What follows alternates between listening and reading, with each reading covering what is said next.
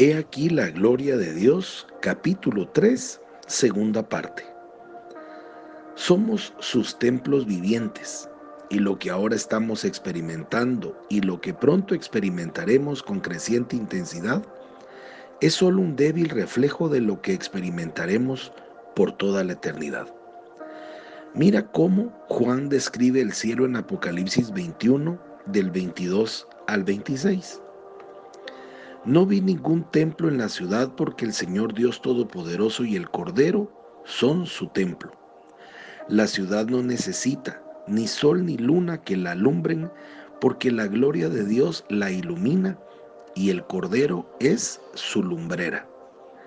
Las naciones caminarán a la luz de la ciudad y los reyes de la tierra le entregarán sus espléndidas riquezas. Sus puertas estarán abiertas todo el día, pues allí no habrá noche. Y llevarán a ellas todas las riquezas y el, y el honor de la nación. Yo creo que Dios ha puesto esta revelación en mi espíritu porque quiere enviar más de su poder, su unción y su gloria a nuestras vidas. Al igual que en los días en que Salomón construyó un templo y Dios le dijo que trajera trompetistas y cantantes para celebrar el día. Primera de Crónicas 5, 13 y 14 dice, y cuando tocaron y cantaron al unísono, el Señor es bueno, su gran amor perdura para siempre, una nube cubrió el templo del Señor. Por causa de la nube los sacerdotes no pudieron celebrar el culto, pues la gloria del Señor había llenado el templo. El esplendor y la gloria de Dios fueron tan grandes que la congregación reunida, unida a través del canto, la alabanza y la acción de gracias al Señor, hizo que toda la casa de Dios se llenara de una nube azulada, y los sacerdotes no podían soportar ni podían ministrar. Alabaron a Dios. Amado, yo puedo ver el día cuando toda la convención de Finex sea una unificación a través del cantar, alabar y agradecer a Dios. Cuando todo auditorio se convierta en una casa de Dios, donde el aire sea lleno de una nube azulada, de modo que no podamos permanecer de pie para ministrar alabado, alabándolo a Él constantemente. Prepárate para tu reunión de capítulo, tus convenciones y tus avivamientos, pasando tiempo en oración y alabanza.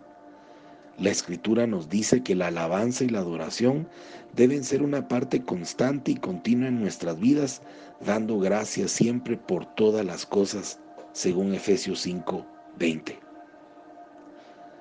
Hechos 16, 24 y 25 dice, al recibir tal orden, éste los metió en el calabozo interior y les sujetó los pies en el cepo. A eso de la medianoche, Pablo y Silas se pusieron a orar y a cantar himnos a Dios y los otros presos los escuchaban. La alabanza establece un ambiente al cual el Señor desea venir. Él entra a la cárcel de Pablo y de Silas para liberarlos de sus cadenas. ¿Por qué? Porque la alabanza es un medio ambiente normal, cómodo en el cielo, y es el ambiente terrenal en el que se siente libre de manifestar su presencia con poder. Fuimos creados para alabarlo. Primera de Pedro 2.9 dice, pero ustedes son linaje escogido, real sacerdocio, nación santa, pueblo que pertenece a Dios, para que proclamen las obras maravillosas de aquel que los llamó de las tinieblas a su luz admirable. Esa luz maravillosa es el mismo poder de Dios que experimentamos en el salón cristal y es el mismo poder que Moisés experimentó cuando se le instruyó construir el tabernáculo donde Dios podía morar entre su pueblo. Hoy es la misma presencia de Dios la que te empodera a ti. En los días de Josué, el arca era la presencia manifestada de Dios, pero antes de que el arca pudiera pasar delante del pueblo, había una orden. Josué le ordenó al pueblo, purifíquense, porque mañana el Señor va a realizar grandes prodigios entre ustedes. Josué 3:5. Hoy Dios se manifiesta a través de nosotros. Nosotros somos el arca, somos el templo. Cuando nos santificamos, Dios se manifestará en gloria. Después de que Josué se santificó, Dios lo llevó a través del río Jordán y le dio una nueva tierra y señales y maravillas lo siguieron a él y a su pueblo. Entonces los sacerdotes tocaron las trompetas y la gente gritó a voz en cuello, ante lo cual las murallas de Jericó se derrumbaron.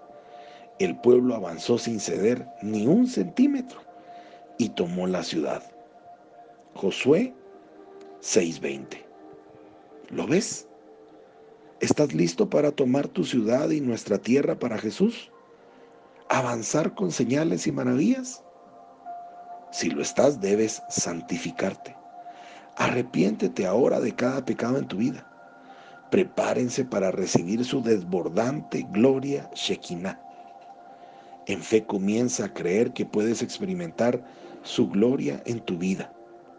Juan 11:40 dice, ¿no te dije que si crees verás la gloria de Dios? Le contestó Jesús. Jesús permaneció como uno, santo, completo, y fue el sacrificio final y ahora espera dispuesto y listo para aparecer en la presencia de Dios. Hebreos 9:24 dice, en efecto, Cristo no entró en un santuario hecho por manos humanas, simple copia del verdadero santuario, sino en el cielo mismo para presentarse ahora ante Dios en nuestro favor.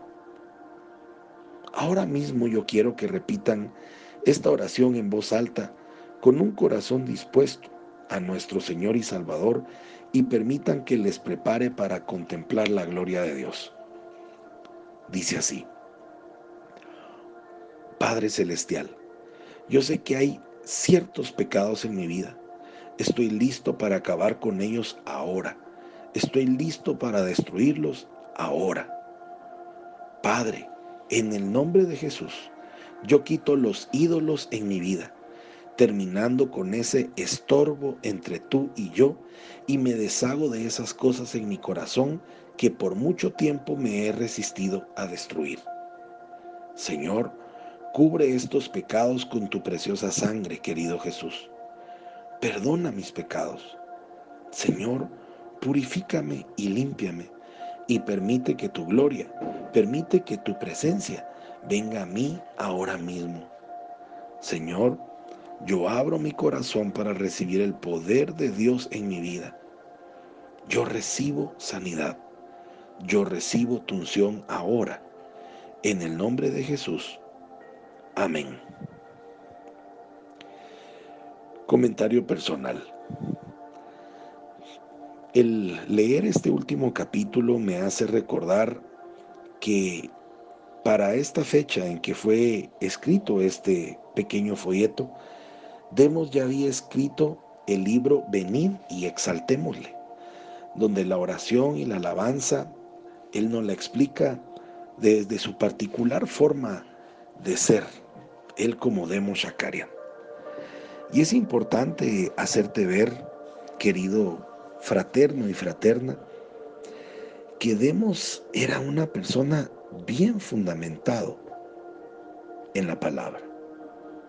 No era solo un asistente a su religión, a su templo, a la iglesia de su colonia o de su barrio. Él era una persona muy fundamentada. Por ahí el día de ayer recibí la pregunta de uno de ustedes de a qué arca se refería Demos cuando habla del arca en este libro. Bueno, en el Antiguo Testamento existe el arca del pacto.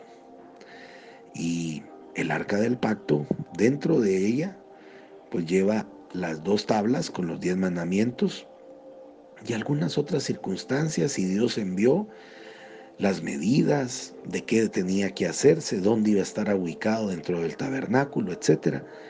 Pero esas son cuestiones que aprendemos en nuestra iglesia.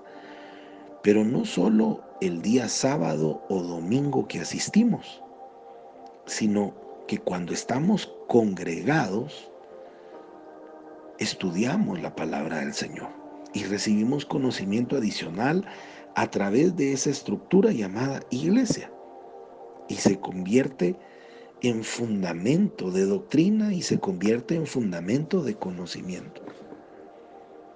Yo tengo claro que Demos no dejó de asistir a su iglesia. Tengo claro que todo lo que nos comparte fue revelado del Señor hacia Él, pero porque había un fundamento. Yo no puedo escribir un libro, un folleto o algo si no sé sobre qué es la base que voy a escribir. Y definitivamente en la mente y en el corazón de Demos había palabra de Dios, había conocimiento, había fundamento. Él sabe lo que está escribiendo. Y si bien es cierto, los que somos lectores constantes, nos damos cuenta cuando hay un escritor que tiene experiencia en escribir y quien no. Demos no es un escritor nato. Por eso son cortos sus libros, son pequeños, pero sumamente fundamentados, sumamente directos. No anda por las ramas. Y me imagino que así ha de ser la cultura armenia también, ¿verdad? Pero en específico hablamos de nuestro fundador. Y en mi caso, me sigue sirviendo. Me sigue mostrando que lo que necesito es tener esa semilla, que es la palabra de Dios, en mi mente, para que toda revelación, para que toda ordenanza que venga directamente del Padre, va a tener como germine de la mejor manera y poder ir entendiendo procesos. Muchos de los que nos escuchan son personas que deben entender para actuar. A mí así me pasaba. Yo no fui un hombre de fe solo por tener fe. Yo tenía que entender las cosas y luego actuar para hacerlas. Y en este caminar he podido ir entendiendo. Como por ejemplo el amor el amor por otros que no conozco, el amor a servir a otros, como por ejemplo este mismo servicio que se comparte con personas que hay una muy buena parte que no conozco y posiblemente no llegaré a conocer. Pero ahora hay un fundamento, un fundamento de servicio, un fundamento de buscar que este conocimiento llegue a más miembros de nuestra organización y que se reproduzca y que pueda ser de influencia positiva y en ciertos momentos hasta transformar los pensamientos, como ha sucedido conmigo.